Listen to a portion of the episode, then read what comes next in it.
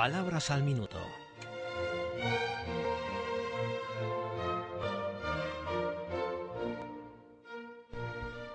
Hola a todos.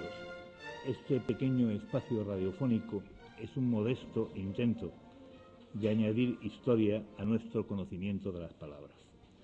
Hay quien afirma que la etimología, especialidad lingüística que estudia el origen de las palabras según la academia, es la madre de todas las ciencias y bien podría defenderse la tesis. Quien conociera todas las palabras y de dónde procede cada una, hasta sus raíces más remotas, conocería sin duda todas las cosas y todas las historias de los seres humanos. Sería omnisciente. Es lástima que aquí no podamos adentrarnos en la verdadera mar océana de significado y símbolo que tiene el mito de Europa.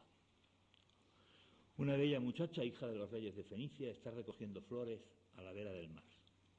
Ve de pronto un hermosísimo toro. Se acerca al animal, lo acaricia, juega con él, se encarama a sus lomos y de pronto el toro echa a volar y no para hasta tomar tierra en Creta, donde viola a la dulce chiquilla. El toro es Zeus, claro. Todo el mundo lo sabía menos Europa.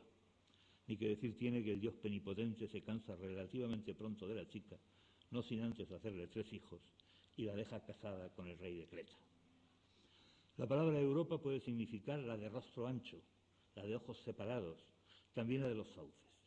Graves, el de la diosa blanca, Joseph Campbell, el de las máscaras de Dios, dos libros fundamentales para entender nuestra cultura, creen que en Europa, perdón, creen que Europa era una diosa lunar, una de las madres de la humanidad, y que su rapto por parte de Zeus ilustra la gran catástrofe de las mujeres que se produjo al final de la Edad de Bronce, cuando los dioses viriles tomaron el poder religioso y convirtieron a la diosa madre de la tierra y de la vida en madre suya o esposa o incluso hija, haciéndose ellos con el poder absoluto.